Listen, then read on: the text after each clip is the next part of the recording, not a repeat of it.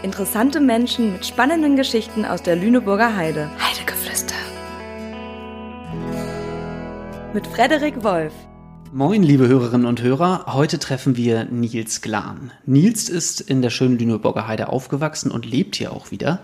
Er ist Anfang 30 und bezeichnet sich selbst als Modern Monk oder modernen Mönch. Er hat mehrere Jahre in Tempeln in Asien gelebt, ist unter anderem ärztlich geprüfter Heilpraktiker für Psychotherapie, medizinischer Qigong-Lehrer und Gründer und Erfinder des Temple-to-Go-Modells. Und über alles das wollen wir gleich sprechen. Moin Nils und schön, dass du da bist. Ja, vielen Dank, dass du mich eingeladen hast. Sehr, sehr gerne. Wir sitzen hier bei dir zu Hause. Eigentlich wollten wir uns draußen treffen und du warst so nett und hast gesagt, na komm, ähm, wenn das Wetter nicht mitspielt, dann können wir auch, äh, auch zu mir kommen. Das ist total nett. Vielen Dank. Du, ähm, ich möchte direkt mit der ersten Frage starten.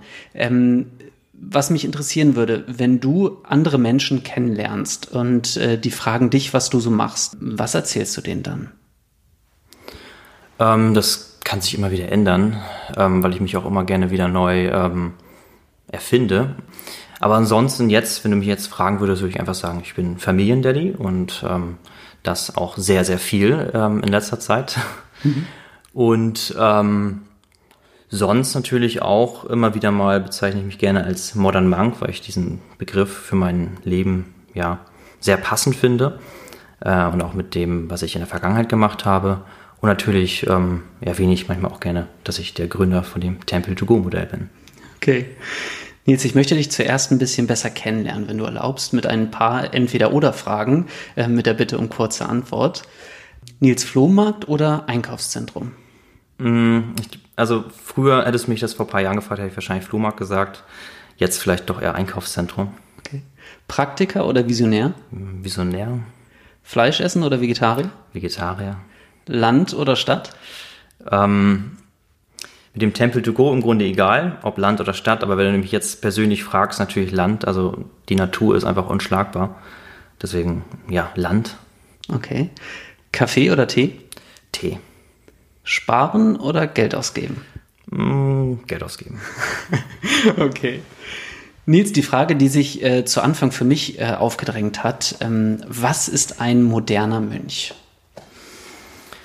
Ähm, ein moderner Mönch ist im Grunde wie jeder andere auch ein, ein Mensch, ähm, ein gewöhnlicher Mensch, ähm, aber ein moderner Mönch ist einfach ein, ein Mensch, der eben auch in der Gesellschaft lebt und nicht außerhalb der Gesellschaft, wie jetzt zum Beispiel ein klassischer Mönch. Mhm. Ähm, als klassischer Mönch versuchst du halt schon eher so die, ja, die Abgeschiedenheit zu gehen, um einfach halt deinen Weg leichter auch ähm, gehen zu können. Und für mich, also ich kenne den Weg auch als klassischer Mönch, ich habe das auch, wie gesagt, erlebt, ähm, habe aber für mich herausgefunden, dass jetzt in diesem Moment, in dieser Zeit, in der ich mich befinde, in meinem Alter, es gerade, finde ich, sehr, sehr spannend ist, mich ähm, mit vielen ähm, auch unbequemen Alltagssituationen auseinanderzusetzen, um einfach so ähm, persönlich, aber auch eben spirituell weiter zu wachsen. Also dass, dass eben nicht nur die Abgeschiedenheit gut ist für, für, für die persönliche Entwicklung, aber auch eben die ganz normalen, üblichen Dinge, die wir einfach in unserer Gesellschaft einfach erleben. Mhm. Und ähm, ich möchte mit dir so ein bisschen äh, deine Reise zum modernen Mönch begleiten äh, und möchte mit deiner Geschichte beginnen. Keine Angst, also wir fangen nicht in der Kindergartenzeit an, ähm, sondern ich möchte so 2010, 2011 anfangen. Damals hast du als äh, Freelancer im Großstadtdschungel äh, von Berlin gewohnt und gearbeitet. Du warst ähm, als Dekorateur, Requisiteur und Setdesigner beim Film und Fernsehen. Klingt für mich erstmal total spannend. Ähm, wie muss ich mir deine Arbeit zu diesem Zeitpunkt vorstellen? Was hast du da gemacht? Ähm, also es war auf jeden Fall eine sehr spannende Zeit und es hat auch super viel Spaß gemacht. Ähm, nur so nach drei Jahren ungefähr ähm, und habe ich halt gemerkt, wenn du halt 15, 17 Stunden teilweise arbeitest am Set in der Medienwelt äh, und dein Job ist es halt künstliche Kulissen zu bauen und zu entwickeln äh, und du halt in dieser Zwischenwelt irgendwie steckst und irgendwie im Hochsommer, im August sieben Tage lang jeden Tag irgendwie eine Weihnachtssendung produzierst und du dann Feierabend hast und nach Hause gehst und äh, dann äh, kommst du halt schon an den Punkt, dass du halt irgendwie nicht genau weißt, in welcher Welt steckst du jetzt eigentlich. Ne? Mhm. Das heißt, es gab so eine kleine ähm, Realitätsverschiebung. Das heißt, ich konnte irgendwann so die Wirklichkeit von, von dieser gewissen Illusion nicht mehr richtig unterscheiden. Das heißt, selbst das ähm, alltägliche Leben, wenn ich den Feierabend hatte, kam mir halt wirklich vor wie eine konstruierte künstliche Welt. Und ähm, da hatte ich dann so ein bisschen so einen, so einen Punkt, wo ich irgendwie immer mehr nach Fragen, nach Lösungen gesucht habe. Und ähm, das war so der Anfang, dass ich immer mehr nach innen gegangen bin, versucht habe zu verstehen, wer ist auch meine Seele, weil ich irgendwie nur so meine Rolle in der Gesellschaft gelebt habe. Ich habe jetzt weniger meine Seele gelebt und ähm, ja, und Berlin ist natürlich eine riesige Stadt, wo, wo, viele, wo viel möglich ist. Und in Berlin sind auch viele ähm, spirituelle Einrichtungen, auch buddhistische Zentren zum Beispiel. Dann bin ich sehr viel eben auch dorthin gegangen, habe äh, Mönche getroffen, klassische Mönche, ähm, habe viele Fragen eben auch ähm, gefragt und konnte so immer mehr eine Idee bekommen, ähm, was ich vielleicht doch lieber möchte im Leben. So. Mhm. Ähm, wie bist du denn zu dem Punkt gekommen, ähm, weil ich glaube, das können sich viele vorstellen, dass man sich an bestimmten Stationen in seinem Leben vielleicht auch mal die Sinnfrage stellt, so, ähm, was möchte ich werden, ähm, wo soll es mit mir hingehen? Was war für dich so der, der ausschlaggebende Punkt, dass du sagst, ähm, ich gehe in Berlin auch mal in so Tempel und treffe Mönche? Also was hat dich da inspiriert? Also im Grunde war es ganz... Äh witzig. Also ich weiß halt noch, ähm, damals war ich halt ein bisschen verloren, weil ich halt irgendwie so wusste, äh, was will ich überhaupt jetzt anfangen mit, meinem Leben. Mhm. Und ähm, dann bin ich mit einem Kollegen ähm, auf eine Party gegangen. Ähm, das war einfach ein Kollege vom, vom Filmset. Mhm. Und ähm, er hat mich so auf so eine Party mitgeschleppt. Und er hat irgendwie von Meditation gesprochen und dann habe ich noch einen anderen Typen irgendwie auf so einer Party, so einen wildfremden Typen kennengelernt, der hat mir auch davon irgendwie erzählt und dachte ich, okay, klingt irgendwie interessant, dass du so mit deinem Geist und deinem Atem so äh, dich kontrollieren kannst und ähm, zurückkommen kannst zu dir selbst. Und das war für mich erstmal ganz neu und fremd und ähm, ich war noch so jung und äh, hatte gedacht, also ich war damals Anfang 20 mhm. und da hatte ich halt noch so eine revolutionäre Energie, ähm, weil ich war noch relativ ähm, ja, ich hatte nicht so viele Laster, sag ich mal. Wenn du jetzt mit Mitte, Ende 40, 50, dann ähm, ist sowas ein bisschen schwieriger, weil du halt schon viele Sachen auch angehäuft hast in mhm. deinem Leben und mit Anfang 20 hast du so ein bisschen was erlebt, aber du bist noch so relativ frisch. Und mhm. deswegen ähm, war ich froh, dass ich mit Anfang 20 schon äh, diese Gelegenheit hatte und dann deswegen konnte ich nochmal richtig neu durchstarten. Ja. Mhm. Woher hast du denn die Kraft genommen, bevor wir jetzt gleich äh, dazu kommen, wie deine Reise nach Asien war, ähm, dich für den ungewöhnlichen Weg oder den ungewöhnlichen Weg zu entscheiden, wenn man das ungewöhnlich nennen mag, ähm, und äh, den auch bis jetzt konsequent durchzuziehen? Also was bist du für ein Typ?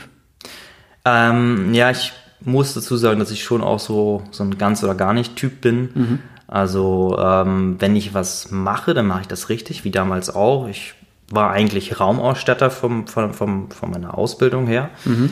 Als ich hier noch in der Lüneburger Heide ähm, groß geworden bin, da hatte ich hier noch in der, bei Lüneburg eben eine dreijährige Ausbildung gemacht und damals war ich auch noch, ich glaube 18, 19 oder sowas. Und da fand ich Film total faszinierend. Deswegen, okay, wie schaffe ich das, in die Filmbranche zu kommen? Und das habe ich irgendwie super schnell geschafft, weil ich irgendwie gemerkt habe, okay, wenn ich wirklich was richtig will, dann, ähm, dann klappt das auch. Und so war das eben auch, nur dass ich jetzt irgendwie mehr mich für das Thema ähm, Buddhismus, Meditation, Mönchsein ähm, eben mhm. mehr fasziniert habe. Und deswegen war das halt mein neues Feld, wo ich eben ähm, ja, reingehen konnte. Und ich finde, wir kommen jetzt für mich zu einem ziemlich spannenden Punkt. Ähm, du hast dich nämlich irgendwann ins Flugzeug gesetzt und bist nach Asien geflogen. Ich glaube, insgesamt drei Jahre warst du weg. Ähm, mich würde natürlich brennend interessieren, wo warst du da und ähm, was hast du dort erlebt? Kannst du mal da so ein bisschen Einblick geben? Ja, es war dann so 2011, Ende 2011, dass ich entschieden habe, komplett ähm, meinen beruflichen Weg und Freunde, Privates, alles, was ich da aufgebaut hatte in Berlin, komplett erstmal zu, ja, zu canceln, einfach mal alles abzubrechen zu beenden, weil ich gar nicht genau wusste, ob ich jetzt in einem halben Jahr zurückkomme oder in zehn Jahren. Deswegen habe ich erstmal entschieden, komplett alles abzubrechen und ähm, komplett neu zu starten. Und ähm, weil ich eben schon sehr buddhistisch geprägt war aus, aus diesen, von diesen ganzen buddhistischen Zentren in Berlin, habe ich mich erstmal sehr an den Buddhismus orientiert und deswegen war ich erstmal von meiner Pilgerreise her erstmal in Sri Lanka in einem Kloster, dann Indien länger, dann in Südostasien viel, also Myanmar, Thailand, äh, Burma, Kambodscha und dann irgendwann kam ich mit dem Daoismus mehr in den Kontakt ähm, und deswegen war ich dann fast ein Jahr in China ähm, und danach in Taiwan, Malaysia, Singapur. Also ich hab, bin halt immer so ja, mit dem Weg gegangen und ähm, habe versucht halt so intensiv und tiefe Erfahrungen zu machen, wie es eben geht, so in der Zeit. Mhm. Wie muss ich mir das jetzt bildlich vorstellen? Also du bist dort gereist. Ähm mit Auto zu Fuß ähm, hast du irgendwie, keine Ahnung, einen Rucksack aufgehabt und hast dann irgendwo an die Tempeltür geklopft und hat, hast gesagt, hey, lasst mich rein, ich würde gern eine Zeit lang bei euch bleiben. Wie war das? Ähm, ich bin wirklich halt ähm, mit so einem Backpack natürlich gereist mhm. und auch meistens mit dem Flieger, damit es halt relativ ja, leicht geht. Also ich wollte jetzt nicht so eine Challenge machen wie mit dem Fahrrad durch Asien oder so. Das war jetzt nicht der der Fokus.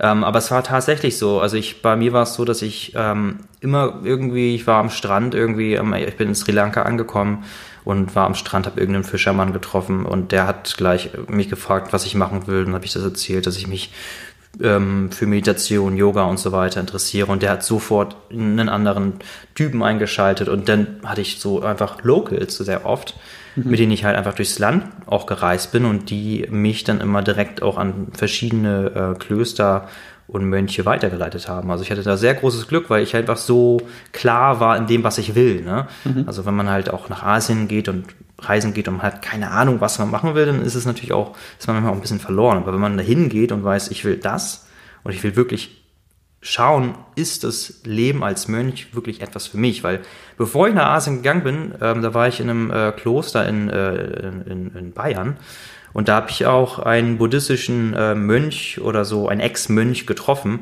mhm. der so in meinem Alter war. Und der hatte sofort entschieden, ich will buddhistischer Mönch sein. Und der hat dann aber auch nach einem Monat dann gleich gemerkt, nee, ist doch nichts für mich. Mhm. Deswegen habe ich halt gemerkt, okay, ich möchte, wenn denn das wirklich wissen, ob das wirklich was für mich ist. Und das kann ich nicht herausfinden in zwei, drei Wochen.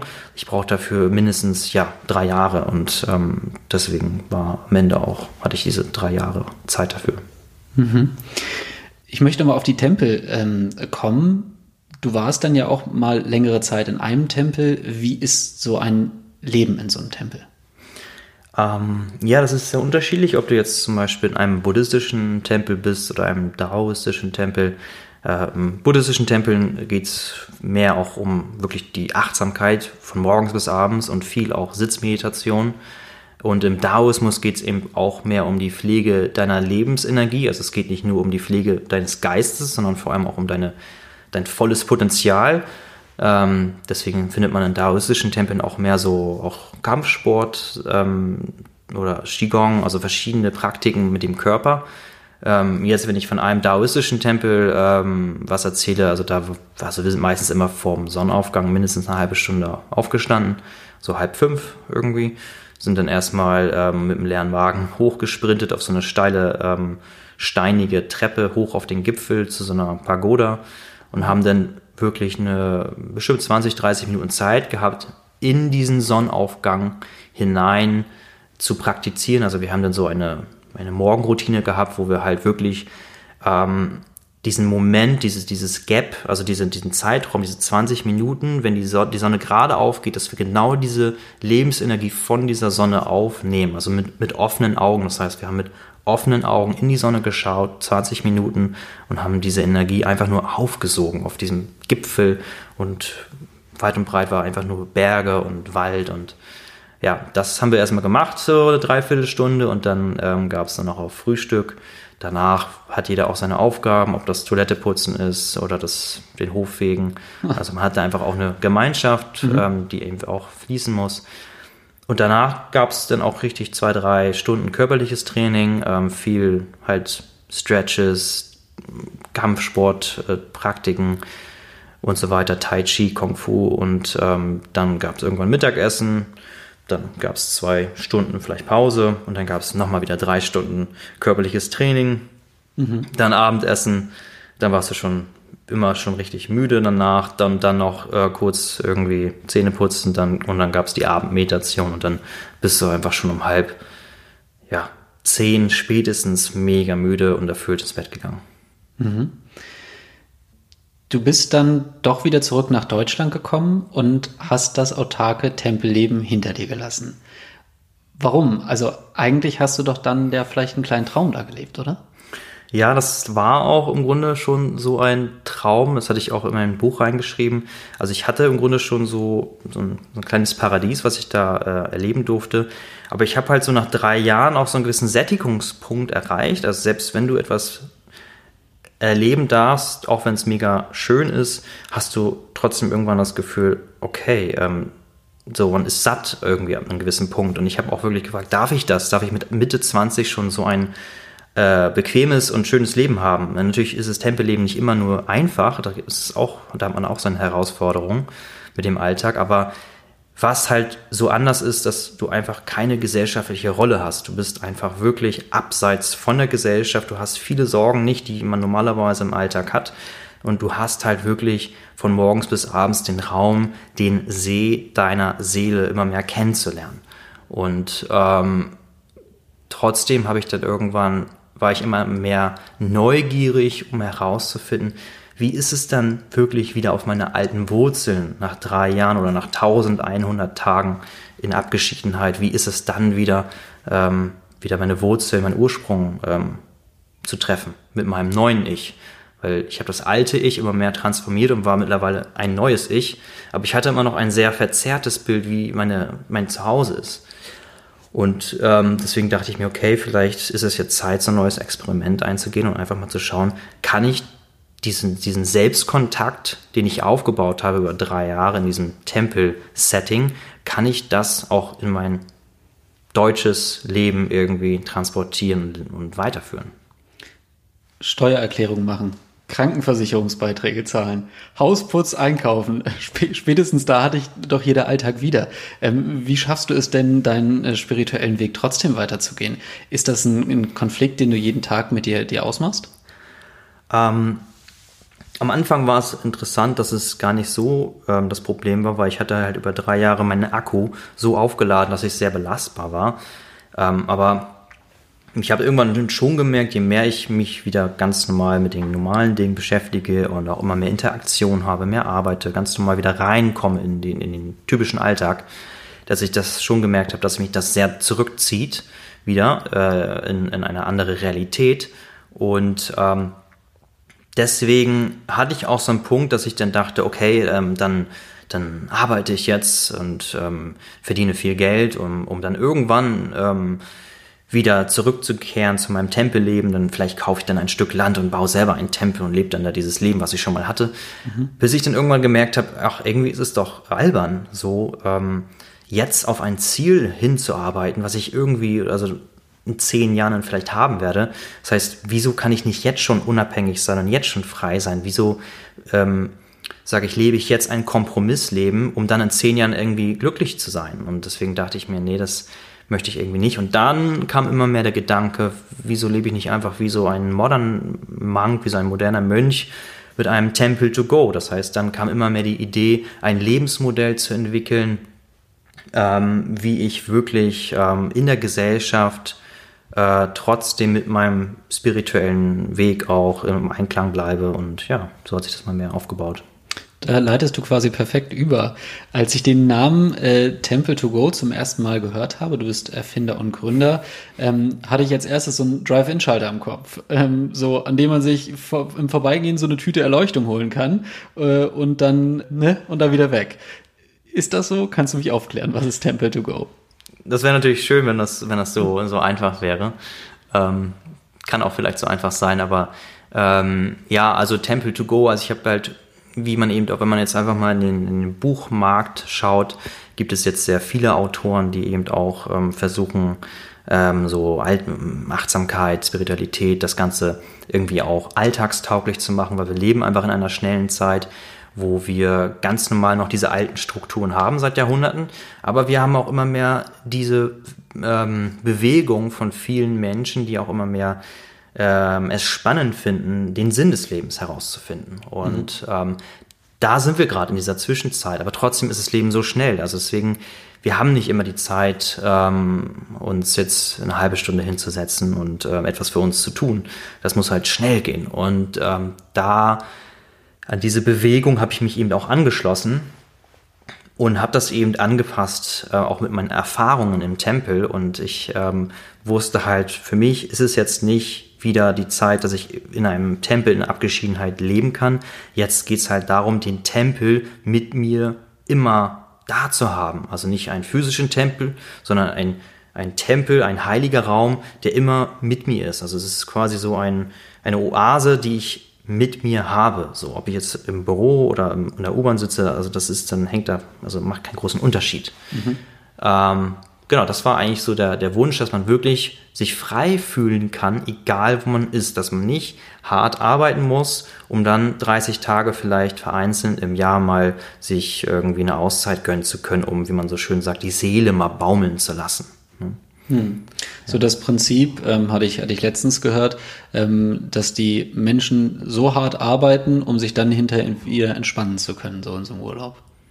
Ist das so ähnlich? Du willst das quasi nicht, sondern dass man durchweg ähm, entspannt durch sein Leben gehen kann, wenn entspannt das richtige Wort dafür ist. Ähm, ja, ne? Also es ist halt wirklich ein, ein, ein dynamischer Prozess, wo man auch viel eben braucht viel Pflege. Natürlich ist man auch immer wieder mal gestresst und so weiter. Aber ähm, deswegen in dem Temple to Go geht es ja gerade darum, dass man verschiedene Bauteile hat. Also ich habe das in meinem Buch oder auf meiner Internetseite sehr schön illustriert, auch sehr verspielt, dass man wirklich so einzelne Bauteile hat, äh, mit denen man arbeitet. Zum Beispiel jetzt der Tempel hat einen gewissen Untergrund. Ähm, der Untergrund steht zum Beispiel symbolisch für die Fähigkeit, dass du auch weißt, wie du dich erden kannst. Oder der Tempel hat auch einen Schornstein, wo auch wo die Abgase rausgehen, also symbolisch gemeint, dass du eben auch weißt, wie du einfach auch mal den Druck, äh, den Stress loslassen kannst. Also ich habe da so verschiedenste Basics, also verschiedene Grundfähigkeiten, die man so im Alltag pflegen kann, zusammengepackt auf sehr simple Weise, äh, die auch Spaß macht. Ähm, damit man einfach gar nicht so diesen Druck spüren muss, oh, ich muss jetzt unbedingt wieder irgendwie zwei Wochen irgendwie nach Mallorca auf irgendeinen Yoga-Retreat oder nach Thailand oder so, dass man nicht mehr so diesen, diesen Druck hat, oh, ich muss jetzt raus. So. Mhm. Ne? Kannst du da vielleicht mal so ein, zwei ähm, Übungen, wenn es die da gibt, äh, erklären, wie sowas funktioniert? Ähm, ja, also es ist so, dass ähm, jetzt habe ich, ich habe so verschiedenste Sachen zusammengefasst. Also es gibt verschiedene Dinge, wo du dir auch gerne mehr Zeit für nehmen kannst, aber ich habe auch Shortcuts reingebracht, also Abkürzungen mhm. für, für so alltägliche Situationen, ähm, wo man jetzt wirklich keine Ruhe für braucht. Also ähm, zum Beispiel die Übung des ähm, inneren Lächelns. Also das ist etwas, was aus dem Daoismus auch kommt. Im Daoismus geht es eben sehr viel um Gelassenheit, Leichtigkeit, dass man eben nicht noch extra mehr ähm, Energie in etwas hineingibt, dass man es eher natürlich geschehen lässt, dass man eben, wenn man einen Garten hat, nicht noch extra mehr an den Pflanzen zieht, damit sie schneller wachsen, sondern dass man einfach ein bisschen Wasser gibt, ein bisschen Ruhe und dass die Pflanze dann eben genau den Raum hat zu wachsen. Und genau darum geht es eben auch. Und das innere Lächeln ist so ein super Feedback, ähm, was man eben anwenden kann, weil ähm, wenn du zum Beispiel dann gestresst bist, wirst du schnell merken, dass du gerade überhaupt keinen Bock hast, dieses innere Lächeln ähm, anzuwenden, weil du einfach mhm. so viele Widerstände hast. Mhm. Und in dem inneren Lächeln geht es gar nicht darum, irgendwie so ein breites Grinsen aufzusetzen, sondern einfach ganz sanft die Augen zu schließen. Und es ist so ein bisschen so, als ähm, würdest du irgendwie eine Blume äh, riechen und ähm, du merkst halt, dass deine Stirn sich weitet und du mehr so eine, so, so eine Licht, lichtvollere ähm, Umgebung dann um dich herum hast. Also im Grunde ist das so ein kleiner Feedback-Prozess, ähm, den du anwenden kannst, um einfach zu schauen, okay, kann ich jetzt noch mir ein inneres Lächeln schenken oder mhm. gebe ich jetzt schon wieder viel zu viel Druck in meinen Alltag? So, das ist eine Sache. Oder eine andere Kleinigkeit, und wenn du halt ähm, merkst, manchmal liegst du im Bett und der Kopf ist noch so voll, dass du ähm, einfach, also meiste Zeit sind wir nicht geerdet, weil wir einfach zu viel Energie, zu viel Gedanken haben. Also die Energie ist gestaut im Kopf und der Körper ist komplett abgeschnitten. Mhm. Und um Grunde das so ein bisschen wieder zu äh, harmonisieren, ähm, gibt es eine schöne Zehenklopfübung. Das heißt, dass man irgendwie die großen Zehen wie so Scheibenwischer aneinander klopft und das so für eins bis zwei Minuten. Mhm. Ähm, um dann eben auch, also das Ganze kommt auch aus der Akupunkturlehre, ähm, um einfach auch den unteren Energiekörper wieder zu aktivieren. Und ähm, das heißt, man klopft gegen die Zehen und ähm, dann lässt man sich einfach in dieses Kribbeln, in dieses Nachspüren hinein und ähm, ja, versucht wieder mehr auf den Körper dann zu hören als auf den Kopf. Das werde ich tatsächlich morgen mal ausprobieren. Weil ich habe das auch öfter, dass ich halt abends noch im Bett liege. Ich glaube, das kennen viele auch und grübeln noch und können erstmal nicht einschlafen und den Tag. Ich werde es probieren. Ja, mach das mal. Auf jeden Fall. Ähm, hast du sonst eigentlich feste Rituale, die du täglich pflegst? Ähm, ja, früher mehr, ähm, weil da hatte ich noch kein Kind und noch keine Familie. Äh, da war ich einfach alleine und da konnte ich von morgens bis abends machen, was ich will. Ähm, jetzt ist es so, dass ich halt viel, viel im Haushalt mache, viel ähm, mich auch um meine Tochter kümmere. Deswegen habe ich mit Glück vielleicht am Tag zwei Stunden, die ich ähm, für mich habe. Ähm, und da muss ich dann eben schauen, was, was am meisten Priorität hat. Manchmal hat der Körper mehr Priorität, dass ich halt mehr was für meinen Körper mache. Ähm, Manchmal ähm, ist es wichtig, auch äh, mit meinem Geist äh, wieder mehr ähm, was zu machen, vielleicht manchmal auch mit meinem Herzen und so weiter. Mhm. Also es, wir haben eben verschiedene Schwerpunkte manchmal und ähm, deswegen ähm, versuche ich auch immer ähm, sehr dynamisch und flexibel da dem nachzukommen. Aber ich kann jetzt nicht mehr wieder von morgens bis abends meditieren. Aber ich finde, darum geht es eben auch, ne? dass man eben mit den äh, alltäglichen Herausforderungen irgendwie schafft, ähm, so sich ja in Balance zu halten und am besten noch darüber hinaus. Mhm. Ähm, was sagt denn deine Familie zu, eigentlich zu deinem Weg? Ähm, ja, ich kann schon sehr ähm, froh sein, dass meine Familie ähm, also dahinter steht, also auch jetzt, jetzt nicht nur meine Frau und Kind, sondern auch eben Eltern. Mhm. Ähm, die haben schon sehr viel, äh, mir viel Freiraum auch gelassen. So, ich konnte schon sehr unbeschwert dann auch meine drei Jahre da in Asien verbringen. Mhm. Natürlich hast du gemerkt, dass am liebsten hätten sie mich immer hier und so weiter. Ja. Aber ähm, ich konnte schon eigentlich sehr frei mein Ding machen und es ist auch heute noch so, also da kann ich schon sehr froh sein und äh, man sieht auch, also meine Eltern haben früher kein Yoga gemacht, haben auch nicht meditiert, haben sich keine spirituellen Bücher geholt. Mhm. Und das hat sich dann auch immer mehr entwickelt. Dass, dass jetzt, wenn ich bei, bei meinen Eltern bin und mal ins Bücherregal gucke, finde ich ständig neue Bücher, die mich begeistern, weil eben meine Mutter eben auch sich gerne solche Bücher holt. äh, zu Themen, die, die mich interessieren. Deswegen, das ist schon, hat, da hat, äh, ist schon was weiter auch ähm, aufgegangen, ja. Und das geht nicht nur innerhalb deiner Familie auf, sondern auch, äh, du bietest das auch anderen Menschen an, an, an, an anderen Menschen an. So, jetzt habe ich es an deinen Erfahrungen teilzunehmen. Zum Beispiel Qigong-Kurse. Ähm, wenn ich jetzt in der Lüneburger Heide Urlaub mache, ähm, kann ich dich da mal kontaktieren und das ausprobieren? Und wenn ja, ähm, was kann ich bei dir erleben?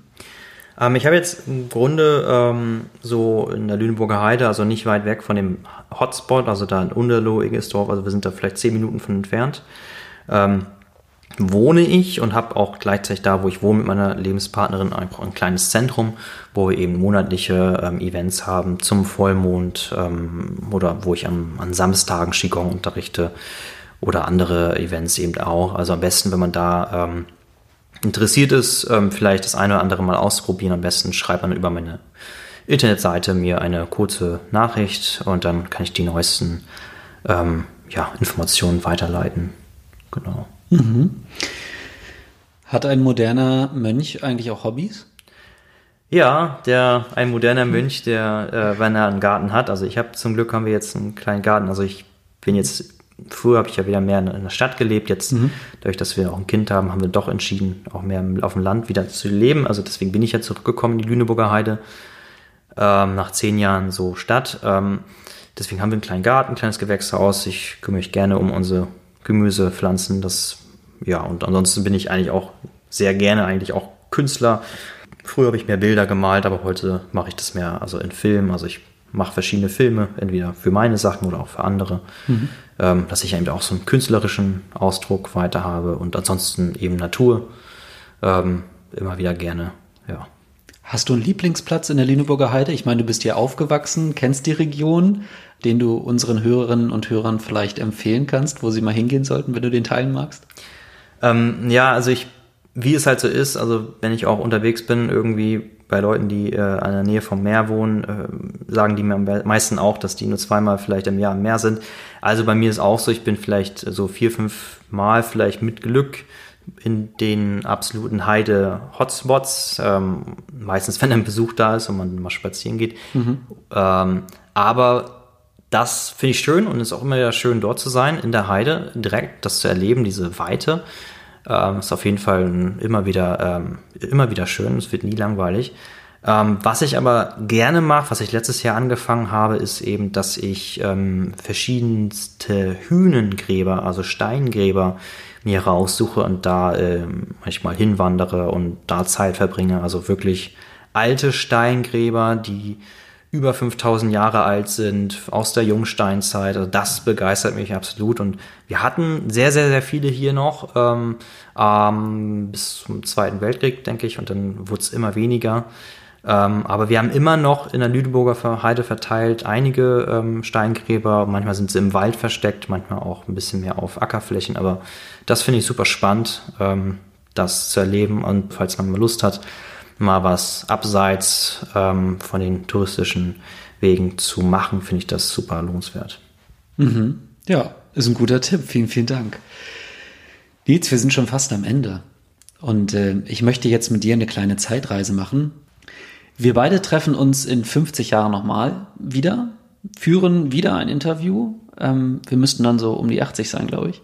Ähm, was hat dein Leben in dieser Zeit für dich bereitgehalten, damit du glücklich und zufrieden darauf blicken kannst? Mm, ja, also ich denke mal, ähm, viel Zeit mit Familie. Also ich bin froh, dass ich das jetzt schon verstanden habe, dass Zeit mit der Familie mehr wert ist als irgendwie Karriere. Ähm, ich finde es auch schön, etwas ähm, in Sachen Karriere vielleicht zu machen. Also ich sage mal, etwas in die Welt zu tragen, was auch nach mir noch weiterleben kann. Das würde mich auch sehr erfüllen. Mhm. Ähm, also wie gesagt, viel Zeit Familie. Dann auch bin ich sehr gespannt, wie das ist, wenn meine eigenen Kinder groß sind ähm, und ich von ihnen noch mehr lernen kann. Natürlich kann man jetzt auch schon von den Kindern lernen, aber das finde ich sehr spannend noch. Und eben, ja, weiterhin die Möglichkeit zu haben, auf meinem spirituellen Weg zu bleiben. Ähm, ich denke mal, das wird schon ausreichen. Also, ja. Hervorragend. Nils, ich danke dir viel, vielmals. Und wir haben schon gehört, deine kleine Tochter hatte gerade im Hintergrund schon äh, nach Papa verlangt. Mhm. Ähm, deshalb machen wir an dieser Stelle auch Schluss. Ich bin ähm, zu Ende mit meinen Fragen. Und für alle, die mehr über Nils Geschichte, seinen Lebensentwurf und seine Angebote erfahren wollen, dann kann ich die Website äh, www.nils-clan.com und www.temple2go.com, geschrieben Englisch Tempel, dann 2 und Go. Ähm, ich bedanke mich wie immer bei Ihnen fürs Zuhören und sage ganz lieben Dank an Nils Klan. Ja, vielen Dank. Und äh, freue mich, wenn Sie bei der nächsten Folge wieder mit dabei sind. Lust auf Lüneburger Heide bekommen? www.lüneburger-heide.de Heidegeflüster. Ein Podcast der Lüneburger Heide GmbH.